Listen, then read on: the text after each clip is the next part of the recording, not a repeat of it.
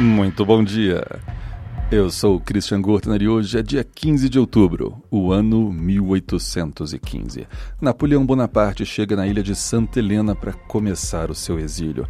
Essa história ainda daria o que falar. 1917, perto de Paris, é executada Mata Hari, a dançarina exótica e espiã nazista. Apesar de sua história ser muito controversa, documentos posteriores à sua morte que foram encontrados acabaram apontando que ela realmente pode ter sido uma espiã nazista. Aniversariantes famosos hoje. De 70 a.C. nasce Virgílio, um dos poetas mais famosos de Roma antiga e que teve grande influência no Ocidente, por exemplo, na Divina Comédia, onde foi o próprio Virgílio que guiava Dante pelo inferno. Virgílio também é, é, autor de uma das frases mais famosas latinas, que é Omnia vincit amor. O amor conquista tudo, ou o amor vence tudo.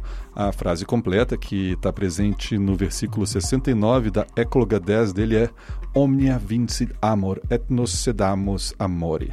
O amor tudo vence, cedamos nós ao amor. E hoje também é aniversário de Friedrich Nietzsche. Nietzsche, nascido em 1844 em Weimar, na Alemanha, ele é hoje um dos filósofos mais mencionados. Ele é amado e odiado, e dentre suas ideias principais está o Übermensch, que é o super-homem, e o eterno retorno, que são filosofias bem debatidas no dia de hoje. O Nietzsche criticava é, a religião, as morais e os costumes da época. Então ganhou muitos inimigos, soltou a famosa frase Deus está morto, que acabou criando a ira dos religiosos, e por aí vai. Nietzsche é hoje um dos filósofos mais citados no, no meio público, digamos assim.